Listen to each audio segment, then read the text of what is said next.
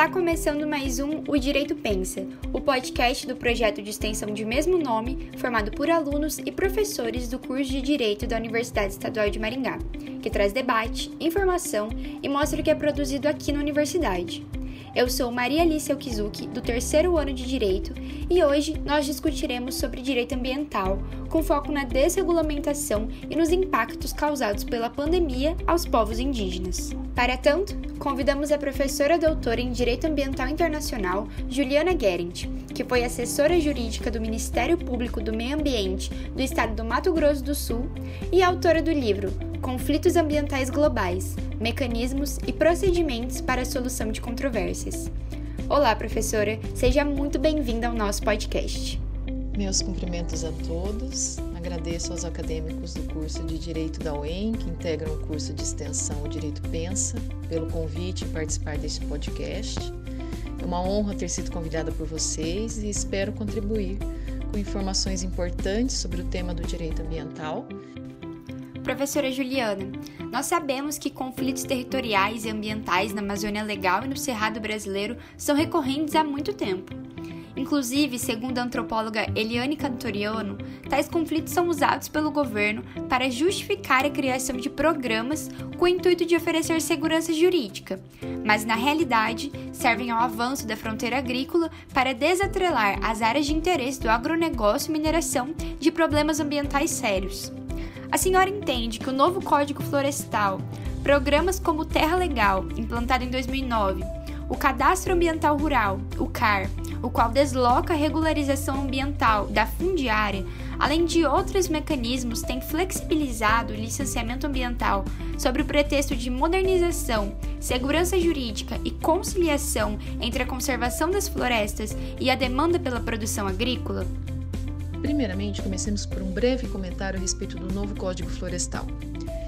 Tivemos a Lei 4.771 de 1965 que o instituiu, criando as áreas de preservação permanente, as chamadas APPs, que são faixas de terra ocupadas ou não por vegetação às margens de nascentes, córregos, rios, lagos, represas, em topo de morros, em dunas, em costas, manguezais, restingas e veredas.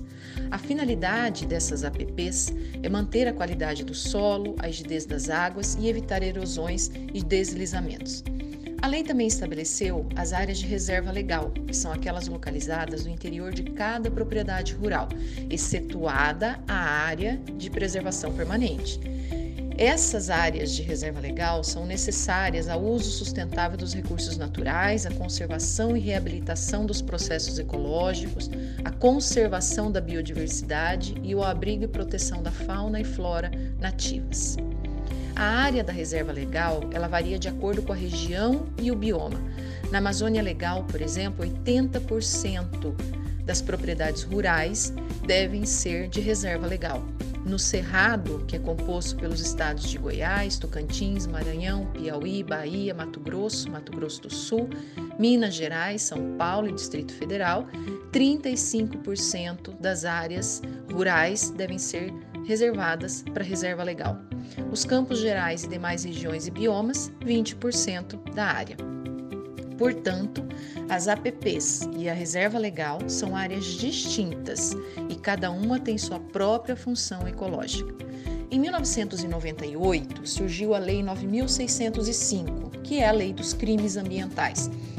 E ela tipificou condutas de agressão às APPs como crime e com isso colocou na ilegalidade cerca de 90% dos produtores rurais que não cumpriam o Código Florestal. Em 2008 foi publicado o Decreto 6.514, que instituiu as infrações administrativas contra o meio ambiente e previu em alguns de seus artigos a aplicação de multas para os casos de violações às APPs e às reservas legais. Com isso, estabeleceu-se a responsabilidade penal e administrativa para o descumprimento do Código Florestal de 1965, especialmente no que tange ao não cumprimento da existência das APPs e da reserva legal nas áreas rurais. Como dito, o Código Florestal previa a exigência de APP e reserva legal desde 1965 mas poucos cumpriam essas exigências. E tudo piorou com a Lei dos Crimes Ambientais de 1998 e com o Decreto 6514 de 2008. Aí o caminho mais fácil e mais favorável aos interesses econômicos do agronegócio era a alteração do Código Florestal. E foi o que aconteceu. A Lei 12.651 de 2012 trouxe o novo Código Florestal. Em suma, esse novo código estabelece o seguinte: a pequena propriedade rural ou propriedade familiar está autorizada a manter cultivos e outras atividades caracterizadas como atividades de baixo impacto ambiental nas APPs e nas áreas de reserva legal, desde que a propriedade faça parte do cadastro ambiental rural. Novas metragens para as áreas de APP, por exemplo, rios com largura de até 10 metros, a APP deve ser de 15 metros de cada lado e não mais de 30 metros, como era antes. Em algumas propriedades rurais, dependendo do tamanho, a reserva legal poderá ser incluída no cálculo da APP.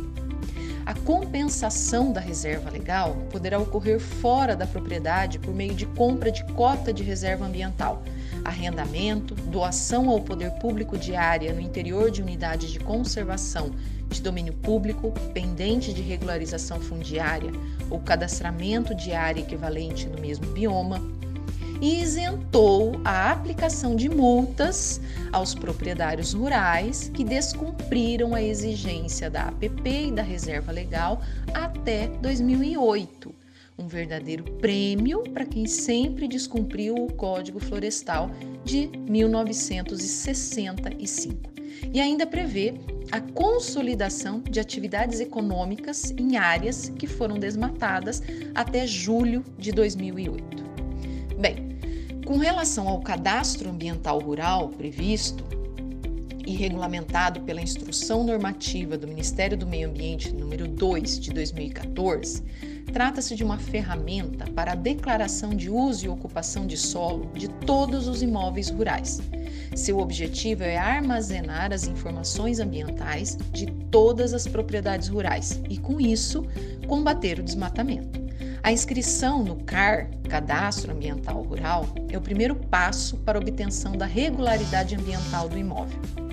A inscrição no CAR se tornou necessária e exigida para trâmites cartorários e financiamento rural, por exemplo.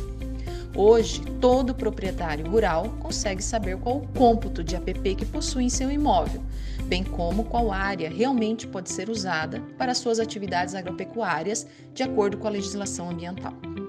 Por fim, o programa Terra Legal foi criado para implementar a Lei 11.952 de 2009, que tem como objetivo a destinação e a regularização fundiária das terras públicas na Amazônia Legal, algo em torno de 60 milhões de hectares, área correspondente ao estado de Minas Gerais. Enfim, regularizar a posse de terras públicas e combater a grilagem. Esse programa ele tem como objetivo acelerar a regularização de até 300 mil ocupações informais em terras públicas na Amazônia Legal. Em dezembro de 2019, o presidente Jair Bolsonaro editou a medida provisória 910, visando alterar alguns pontos da Lei 11.952 de 2009 instituindo um novo programa de regularização fundiária. O objetivo foi conceder, nos próximos três anos, cerca de 600 mil títulos de propriedades rurais para ocupantes de terras públicas da União e aos da reforma agrária. Essa medida provisória perdeu eficácia no dia 21 de maio de 2020, mas se transformou no projeto de lei 2633 de 2020. Bem, com esses breves comentários a respeito, a respeito do novo Código Florestal, do Cadastro Ambiental Rural e do Programa Terra Legal, temos que comentar o seguinte: a questão ambiental situa-se entre um nítido choque de interesses, no qual uns defendem o desenvolvimento a qualquer custo e outros a proteção do meio ambiente. A favor do novo Código Florestal estão os ruralistas, que defendem a flexibilização de normas ambientais para garantir o desenvolvimento do setor. Por outro lado, os defensores do meio ambiente entendem que é um retrocesso legislativo o novo Código Florestal, porque propicia uma exploração descomedida, dando prevalência ao desenvolvimento em detrimento ao meio ambiente. Com relação ao programa Terra Legal, tem-se notícias de que até maio de 2016 foram emitidos mais de 17 mil títulos de propriedade rural. E para a emissão desses títulos, há um procedimento com cinco fases: o cadastramento de posses, o georreferenciamento, vistoria no imóvel, titulação e monitoramento pós-titulação. Porém, a medida provisória 910, que perdeu eficácia, e o seu subsequente projeto de lei 2633, que tem o mesmo conteúdo dela, visa transformar esse procedimento em algo bem mais simples e rápido, para atender os interesses de garimpeiros, madeireiros que têm interesse na regularização das posses obtidas de forma ilegal e, com isso, poderem colocar suas atividades econômicas sob o manto da lei. De acordo com estudos feitos pelo governo federal, o perfil socioeconômico dos beneficiários do programa Terra Legal são de famílias nascidas na Amazônia e que participam de associações e cooperativas, e mais de 95% delas ocupam áreas de até quatro módulos fiscais, o que significa que se enquadram no perfil de agricultor familiar, sendo esta a atividade econômica predominante. Por outro lado, também tem-se notícia de que houve um aumento no desmatamento da Amazônia. Em 2019, de acordo com dados do INPE, que é o Instituto Nacional de Pesquisas Espaciais, houve um aumento de quase 30% de desmatamento na Amazônia Legal em relação a 2018. Também há notícias de que está havendo uma corrida por terras na Amazônia. Pessoas estão picotando grandes glebas de terra pública em lotes de 1.500 hectares e vendem sem documentos, via contrato de gaveta, para depois pedir a titulação lote a lote ao INCRE. O que se tem visto é o um mercado paralelo. O projeto de lei 2633 de 2020 representa retrocessos socioambientais, estimula o desmatamento, invasões, crimes e conflitos. O que parece é que o governo federal quer implantar a regularização fundiária através da distribuição de terras na Amazônia Legal a quem a explora de forma irregular. Além disso, a questão da regularização fundiária é séria e complexa exatamente porque na região da Amazônia Legal é nítido o problema de grilagem de terras públicas, garimpos, desmatamentos ilegais.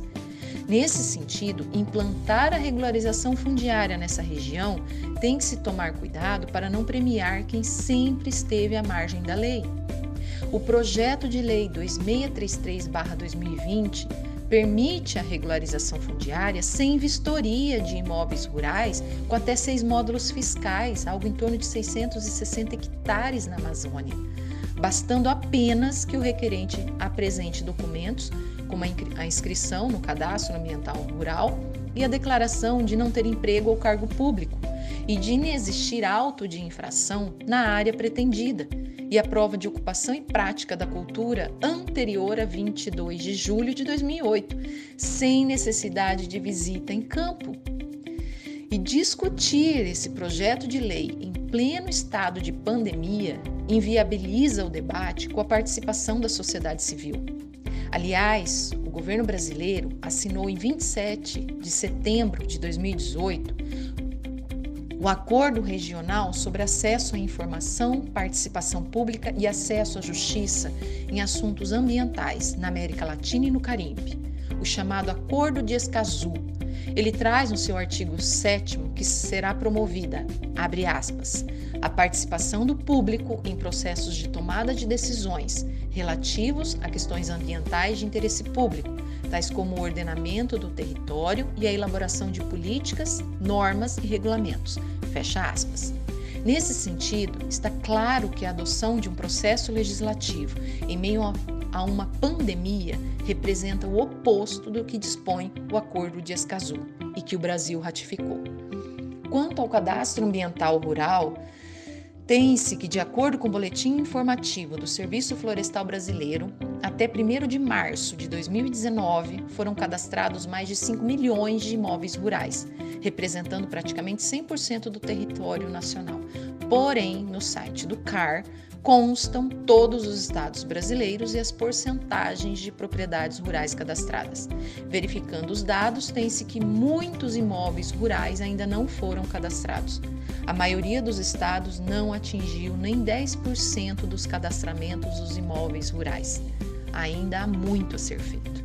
Enfim, percebe-se que a política desse atual governo na Amazônia Legal é desenvolvimentista é assegurar que atividades altamente impactantes ao equilíbrio do meio ambiente sejam praticadas em áreas vulneráveis às pressões socioeconômicas.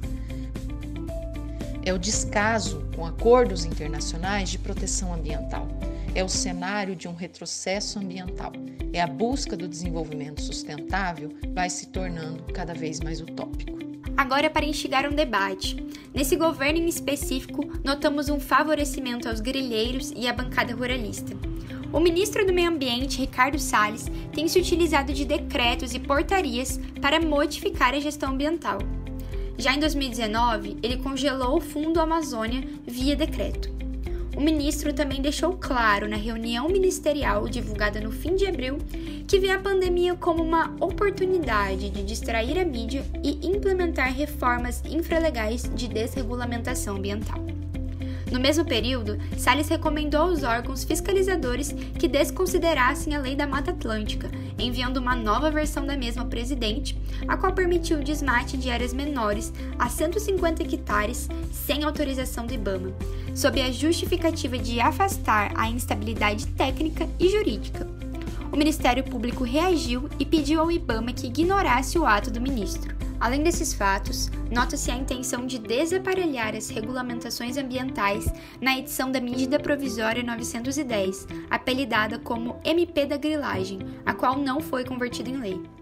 Professora, a senhora poderia comentar essas e outras medidas do governo sobre a ótica do direito ambiental? Vamos começar a entender o que é o Fundo Amazônia. Ele foi criado em 2008 com a finalidade de captar doações para investimentos em ações de prevenção, monitoramento e combate ao desmatamento e de promoção da conservação e do uso sustentável da Amazônia Legal. É um dos maiores programas de pagamento por serviços ambientais no Brasil. São projetos desenvolvidos com municípios, estados e com a União, com universidades, com o terceiro setor e também projetos internacionais. São projetos que envolvem atividades produtivas sustentáveis. Por exemplo, são 73 milhões de hectares de área de floresta com manejo sustentável. São projetos de gestão territorial, como, por exemplo, 190 unidades de conservação são apoiadas. 65% da área das terras indígenas na Amazônia também recebem apoio. 59 mil indígenas são diretamente beneficiados. São projetos de combate ao desmatamento na Amazônia. O Fundo Amazônia também ajuda a estruturar órgãos ambientais, como a compra de viaturas, pagamento de gasolina e treinamento de corpo técnico. As doações vêm do governo, da, dos governos da Noruega, da Alemanha e da Petrobras. A captação de recursos para o Fundo Amazônia é condicionada à redução das emissões dos gases de efeito estufa oriundas do desmatamento, ou seja, é preciso comprovar a redução do desmatamento na Amazônia para viabilizar a captação de novos recursos. Com base na redução das emissões calculadas pelo Ministério do Meio Ambiente e validadas pelo Comitê Técnico do Fundo Amazônia, o BNDES fica autorizado a captar doações e emitir diplomas de reconhecimento à contribuição dos doadores ao fundo. Contudo, o governo federal, gestão do presidente senhor Jair Bolsonaro, paralisou o Fundo Amazônia. Mas para entender essa história toda, vamos resumir. Em 11 de abril de 2019, o governo federal publicou o decreto 9759, extinguindo todos os colegiados da administração pública federal, incluindo conselhos, comitês e grupos. Isso inclui os comitês que faziam a seleção dos projetos para o Fundo Amazônia. O governo manteve a prerrogativa de recriar conselhos em junho daquele ano, 2019. Os que não fossem recriados eram porque não serviriam mais para a nova administração.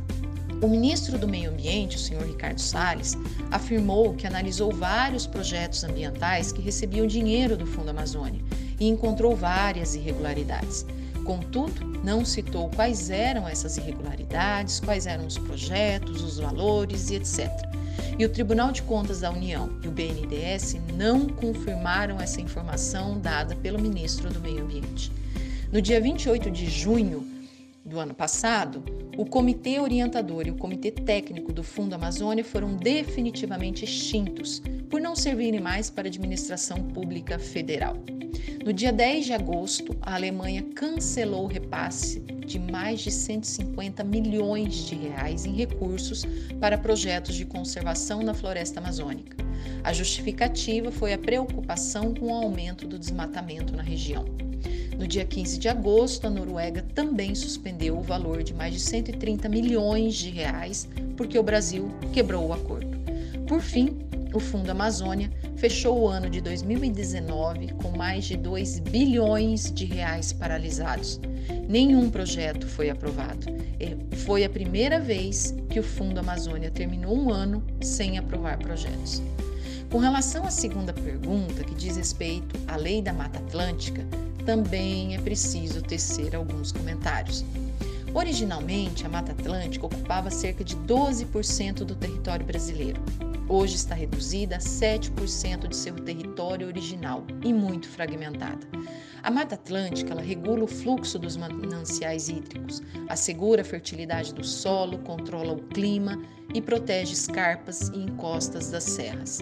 Na Mata Atlântica nascem diversos rios que abastecem várias cidades.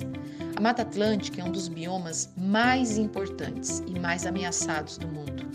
Brasil é signatário da Convenção da Biodiversidade, que entrou em vigor em 1993 é um tratado internacional multilateral que trata da proteção e do uso da diversidade biológica em cada país signatário.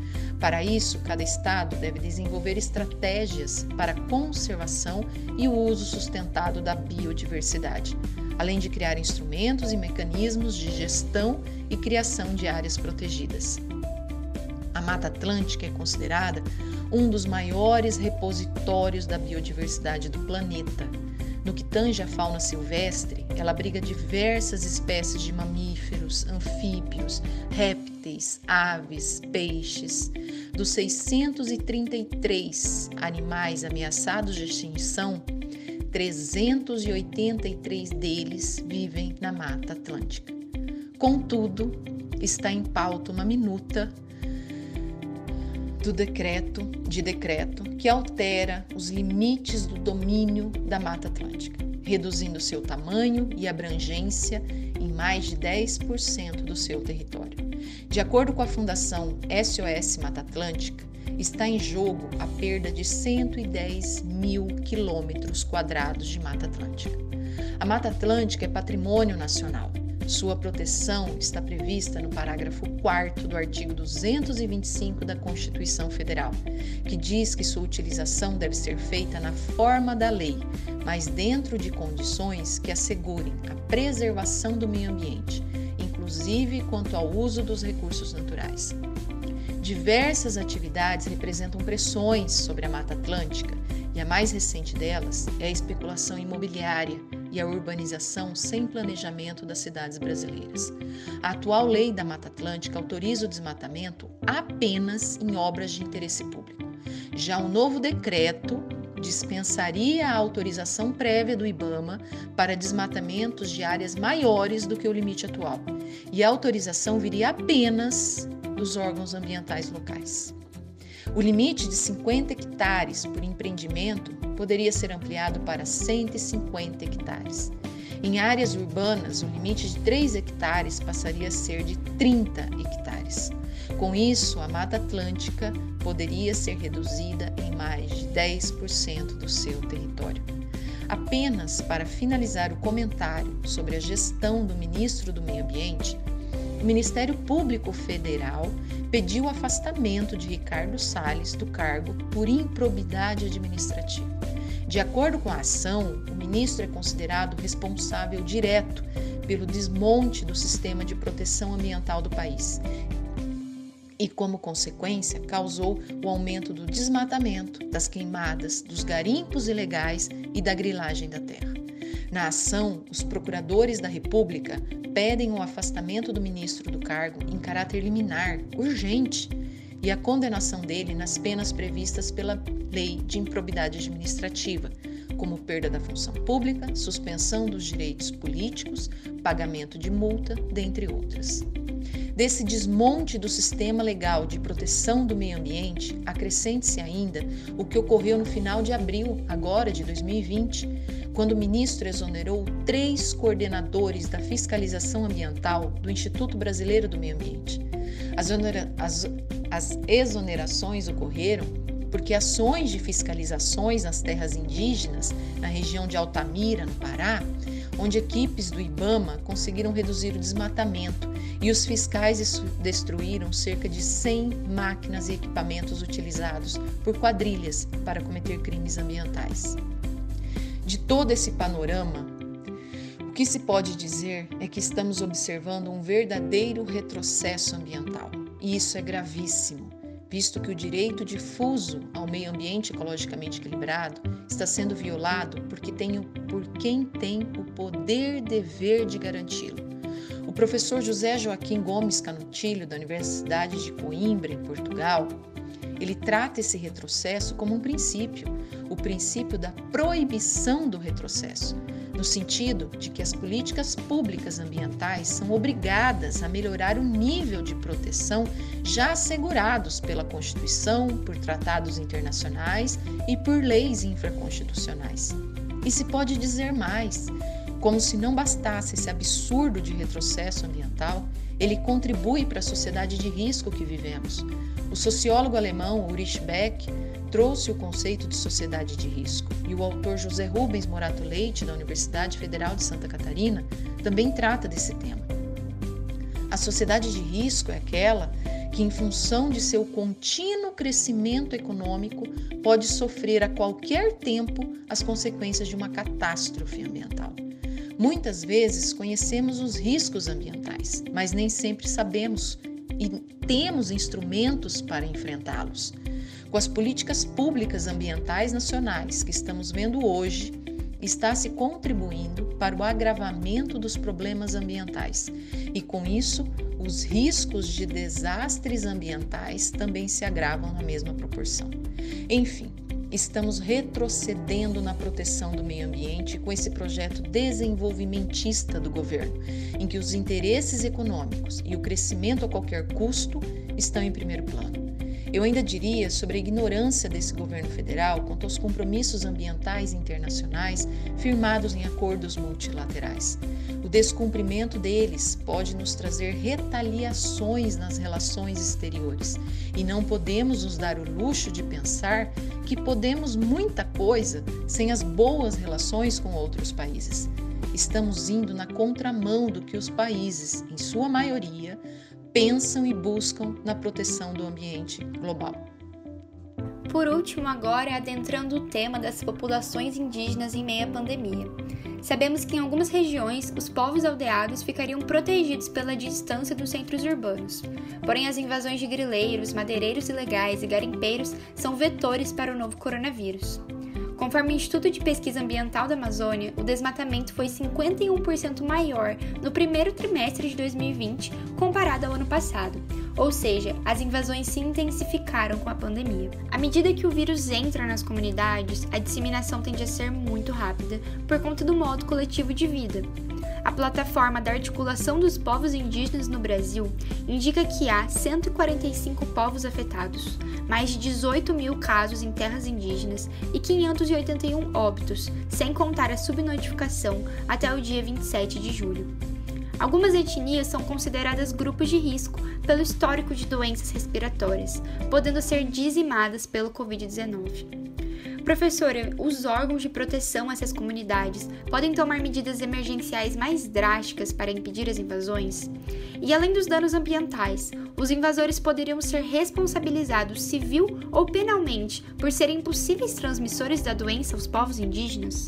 Bem, um fato em conteste: os povos indígenas são vulneráveis tanto do ponto de vista histórico, da proteção social, da garantia dos direitos constitucionais indígenas e agora revelam a vulnerabilidade na pandemia do Covid-19. Não há uma medida específica de proteção aos indígenas em tempo de pandemia do Covid-19, motivo pelo qual foi apresentado um projeto de lei 1142 de 2020 tratando de um plano emergencial de atendimento aos indígenas, que foi, no dia 8 de julho agora, sancionado pelo presidente Jair Bolsonaro, mas com vetos em alguns pontos. Apesar da falta de medidas específicas de proteção aos indígenas no que tange a contaminação pelo Covid-19, dias atrás o governo federal levou uma equipe de cerca de 30 médicos e enfermeiros, basicamente composta por militares para dentro do território Yanomami. Por esse motivo, o governo brasileiro diz que está dando toda a atenção médica aos povos indígenas. Diz que o baixo índice de contaminação nas aldeias, apenas 8,5% delas apresentaram casos de contaminação pelo Covid-19, se deve aos procedimentos precoces determinados pelo Ministério da Saúde com orientações técnicas e protocolos a serem seguidos pelas equipes multi, multidisciplinares de saúde indígena, além do uso obrigatório de equipamentos de proteção individual nos procedimentos de entrada e saída das aldeias. E também a orientação de barreiras sanitárias e isolamento dos indígenas para evitar a disseminação do Covid-19. Contudo, o governo federal o fez sem consultar as associações, as comunidades, sem pedir autorização à FUNAI para adentrar na terra indígena, porque nesse período de pandemia a FUNAI suspendeu todas as autorizações de ingresso nesses locais. O governo federal adentrou com dois aviões militares em território Yanomami, com 65 mil comprimidos de cloroquina e muitas doses de outro medicamento antibiótico, medicamentos que foram experimentados no início da pandemia e se mostraram sem eficácia. E, a entrada desses medicamentos foi sem o conhecimento do povo indígena. Aliás, esses medicamentos, segundo estudo recentemente publicado, informa que os pacientes internados em 667 centros espalhados pelos cinco continentes que receberam a cloroquina correram um risco 30% maior de evoluir para óbito durante o período de internação. Diante desse estudo, a OMS interrompeu os estudos que estava patrocinando e recomendou aos países para que não usassem a cloroquina para essa finalidade. E mesmo assim, o governo federal foi ao território indígena para distribuir a cloroquina para uma população reconhecidamente vulnerável e sem o conhecimento dado a eles. A par do que está passando os povos indígenas nesse período de pandemia do Covid-19, os problemas envolvendo essas comunidades vêm ocorrendo há tempos de acordo com o vice-presidente da Associação Yanomami, Dário Copenaua, o maior problema, os maiores problemas, são o garimpo ilegal e a contaminação dos rios por mercúrio. São mais de 20 mil garimpeiros espalhados em terras indígenas e Yanomamis. E são garimpeiros empresários. Já foram feitas denúncias aos órgãos públicos, Polícia Federal, Exército, Ministério Público Federal, FUNAI e até agora sem resultado, de acordo com o vice-presidente da Associação Yanomami, Dário Copenaua. O território Yanomami está demarcado pelo governo federal desde 1993, mas na prática não há respeito ao território indígena, exatamente porque ali há garimpo ilegal. E o e o Covid-19 entrou nos territórios indígenas através dos garimpeiros, de acordo com o líder Yanomami. A lei proíbe garimpos em terras indígenas, mas ele existe. E além de causar danos ambientais e conflitos armados, ainda trazem doenças como AIDS, tuberculose e agora a contaminação pelo Covid-19. Toda essa situação já era do conhecimento do governo federal há muito tempo. Pois bem, em março deste ano, 2020, o Ministério Público Federal ajuizou ação civil pública em Roraima, chamado Plano Emergencial, para que pudesse conter o avanço do Covid-19 nas áreas, nas terras indígenas. Mas como contê-lo numa situação peculiar como essa de aproximadamente 20 mil garimpeiros dentro da terra indígena? Daí que o Ministério Público Federal requereu à Justiça Federal, em abril, a tutela provisória de retirada desses garimpeiros das terras indígenas, o que foi negado.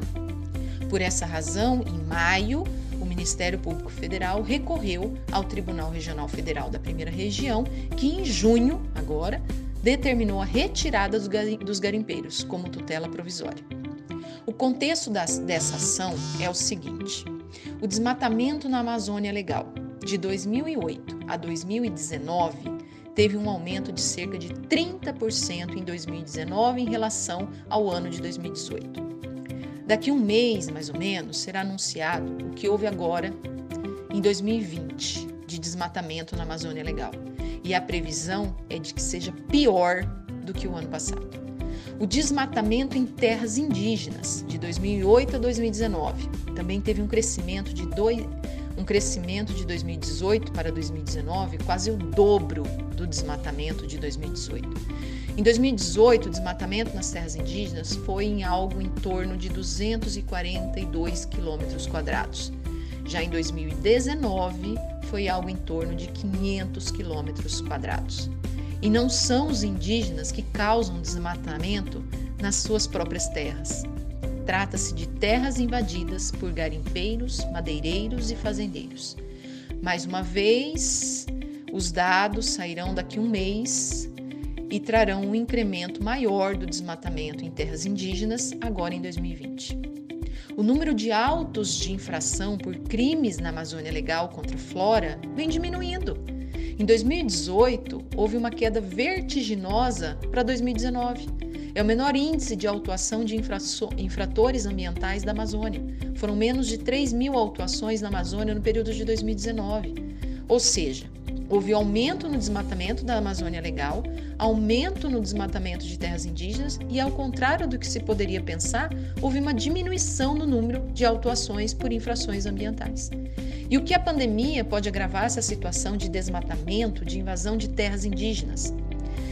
Há um dado interessante: a população branca que foi hospitalizada, 28% dela veio a óbito. Da população amarela internada, hospitalizada, foram 34% de mortos. Foram 36% de mortos na população negra, que foi hospitalizada. E do número de indígenas internados, 48% veio a óbito. Isso significa que os indígenas são mais vulneráveis aos efeitos do Covid-19.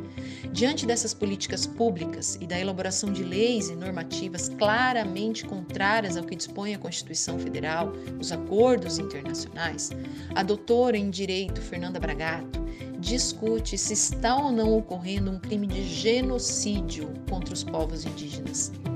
De acordo com ela, seria possível discutir o enquadramento do Estado brasileiro no crime de genocídio, diante das omissões do Estado brasileiro frente às invasões de grileiros e de garimpeiros nas terras indígenas, e com a pandemia do Covid-19, com a contaminação de muitos índios, sendo que muitos morrem, morreram. O crime de genocídio é um crime internacional, punido pela legislação internacional Convenção de Prevenção e Punição de Genocídio de 1948, ratificada pelo Brasil em 1952. Também há uma lei brasileira punindo especificamente esse crime, mas quando praticado por indivíduos, é a Lei 2889 de 1956. Também há um recente documento da ONU que se chama Quadro de Análise para Fatores de Risco para Crimes de Atrocidade, de 2014. E dentro da categoria dos crimes de atrocidade está o genocídio. Esse documento diz que os crimes de atrocidade não ocorrem em um evento apenas, é um processo. E aí, às vezes, é difícil definir quando se passou do limite dos fatores de risco e se adentrou no campo da ocorrência efetiva do genocídio. O genocídio é um crime que visa a destruição de um grupo. Existem vítimas em potencial. São os grupos étnicos, raciais, religiosos ou nacionais. E não há dúvida da possibilidade de enquadramento dos povos indígenas como vítimas potenciais de genocídio.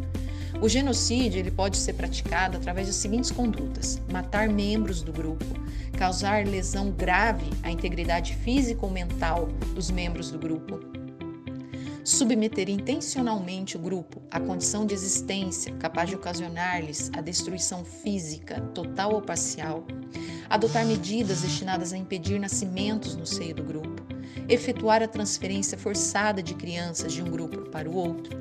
Sendo assim, o crime de genocídio pode ser cometido sem que nenhum indivíduo seja morto Há duas situações distintas: buscar a punição dos indivíduos que tenham praticado o ato de genocídio, e outra é a possibilidade de responsabilização do Estado pela ocorrência desse crime. Mesmo quando se está falando em uma responsabilidade objetiva do Estado, né, a intenção tem que de alguma forma aparecer. Mas essa intenção, ela não é aferida, ela não é apurada da mesma forma que se exige do, da prática do crime de genocídio cometido pelo indivíduo. Os requisitos são mais brandos quando se vai buscar as intenções do Estado. E quanto às intenções do Estado brasileiro, podemos comentar o seguinte: o governo federal adotou uma política que se coaduna com a ideia de destruição do grupo, mesmo que parcial. Não precisa buscar uma confissão de administradores públicos ou a existência de um plano por escrito, mas é necessário que haja uma política concertada que existam atos que, direto ou indiretamente, se configurem como um daqueles atos proibidos e definidos como genocídio, e que esses atos demonstrem que houve por parte do Estado a intenção de destruir esse grupo. Pois bem, o Estado brasileiro ratificou a convenção que previne e pune o genocídio. Ratificou o Estatuto de Roma, que criou o Tribunal Penal Internacional, criou uma lei nacional contra o genocídio e aí, a responsabilidade do Estado pode decorrer se ele não prevenir, ou então por ele praticar, praticar atos através de políticas públicas um crime de genocídio, podendo então ser punido nas instâncias internacionais por ser uma grave violação de direitos humanos. Dentro do contexto visto até agora, há condições pré-existentes que já estavam postas antes da pandemia do Covid-19 de uma maior vulnerabilidade imunológica dos povos indígenas a epidemias, de um descaso, de um escasso acesso a serviços de saúde de alta complexidade, que são os serviços necessários quando alguém com Covid-19 tem um quadro mais grave da doença. As condições de saneamento são desfavoráveis para as medidas de isolamento social. Então já existiam situações ruins que se acentuaram com a pandemia do Covid-19 e o governo não criou planos efetivos para resolver esse problema. Também, como efeito concreto, maior índice de letalidade entre povos indígenas do que a população em geral, já mostrando que os efeitos adversos da pandemia são maiores entre os povos indígenas e que uma omissão do Estado vai levar a maior, um maior número de mortes entre indígenas, especialmente os mais velhos, que têm um papel importante para a tradição oral das comunidades. E há outros contextos, como o aumento do desmatamento na Amazônia, já dito, o número de autuações por infrações ambientais que vem caindo drasticamente, fazendo com que os infratores se sintam encorajados a adentrar na floresta, aumentando o risco de contato e, portanto, de contágio com as pessoas das comunidades indígenas. Outro grave problema foi trazido pela Instrução Normativa 9 de 2020 da FUNAI, que dispõe que a devida inserção na base de dados fundiária do INCRA apenas as terras indígenas plenamente regularizadas, ou seja, terras indígenas que se encontram em processo de demarcação, em estudo ou sendo delimitadas, por exemplo, podem ser objeto de emissão de títulos de propriedade para quem já estava nessas áreas. Isso revela um claro incentivo à invasão de terras indígenas, mais uma vez aumentando o risco de contato dos povos indígenas, fragilizando as medidas de isolamento social das aldeias. A medida provisória 910, que perdeu sua eficácia, mas foi convertida no projeto de lei 2633 de 2020, já comentado lá na primeira pergunta, é, está em discussão no Congresso Nacional.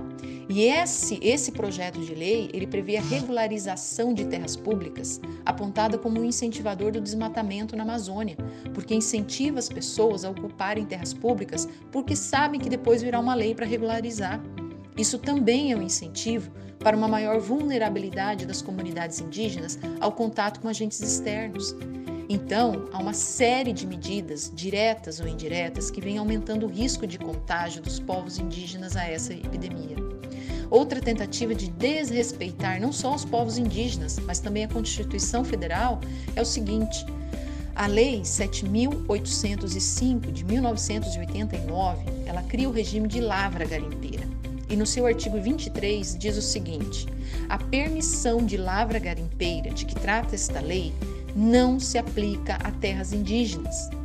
Porém, o governo federal propôs o projeto de lei 191/2020, o chamado PL da devastação, enviado pelo presidente da República, Jair Bolsonaro, para o Congresso Nacional em fevereiro, tentando legalizar garimpos em terras indígenas. A manobra afronta uma expressa determinação constitucional no artigo 174, parágrafos 3 e 4, a Constituição Federal acolheu o direito dos garimpeiros à prioridade de lavra nas áreas onde se encontravam em 1988 e também de se organizarem em cooperativas para solicitar uma permissão específica de lavra. Mas no artigo 231, parágrafo 7, a Constituição Federal exclui as terras indígenas da aplicação dessas prerrogativas rejeitando a hipótese de legalizar nelas a atividade garimpeira promovida por não indígenas. A extração de recursos naturais, inclusive minerais, nas terras tradicionalmente ocupadas pelos índios é exclusiva deles. Contudo, o projeto de lei 191 de 2020, no seu artigo 33, dispõe que, abre aspas, é admitida a outorga de permissão de lavra garimpeira em terras indígenas, exclusivamente nas zonas de garimpagem previamente definidas pela Agência Nacional de Mineração, desde que haja consentimento das comunidades indígenas afetadas. Fecha aspas. O projeto de lei abre as terras indígenas para atividades econômicas predatórias, como garimpo, mineração industrial, exploração de petróleo, gás natural, implantação de hidrelétricas e outras obras públicas e plantios de transgênicos. É o plano econômico desenvolvimentista do governo, sobrepondo os interesses econômicos acima do direito difuso fundamental ao meio ambiente ecologicamente equilibrado e numa clara e evidente violação aos direitos humanos dos indígenas. É o retrocesso. E para finalizar, em 1993 houve uma invasão às aldeias Yanomamis. Homens, mulheres e crianças foram assassinadas por garimpeiros fortemente armados. O STF decidiu, por, por unanimidade, que se tratou de um crime de genocídio e manteve a condenação dos cinco réus. Quem tiver um interesse em pesquisar sobre o assunto, esse fato ficou conhecido como Massacre de Hashimu. Encerramos mais esse podcast com um trecho do livro O Amanhã Não Está à Venda, do líder indígena Ailton Krenak, que diz: Não fazemos falta na biodiversidade. Pelo contrário, desde pequenos aprendemos que há listas de espécies em extinção Enquanto essas listas aumentam, os humanos proliferam, destruindo florestas, rios e animais. Somos piores que a Covid-19. Esse pacote chamado de humanidade vai sendo deslocado de maneira absoluta desse organismo que é a Terra vivendo numa abstração civilizatória que suprime a diversidade, nega a pluralidade das formas de vida, de existência e de hábitos. Professora Juliana, muito obrigada por contribuir com as suas reflexões tão pertinentes nesse momento desafiador. Eu que agradeço a oportunidade, congratulo mais uma vez os alunos envolvidos nesse projeto e pelas perguntas relevantes, demonstrando que estão a par dos acontecimentos político-legais do país e espero ter contribuído para os esclarecimentos de temas complexos e que exigem cuidado e maior discussão na sociedade. Esse é um dos momentos que mais precisamos da sociedade civil organizada e dos órgãos do Poder Judiciário. Para atuar como freio nas medidas incoerentes e muitas vezes inconstitucionais advindas do governo federal. Mais uma vez, obrigada pela oportunidade. Até mais. Esse foi mais um O Direito Pensa. No próximo, nós traremos o professor Luiz Otávio Goulart para falar sobre as relações trabalhistas na pandemia. Até mais!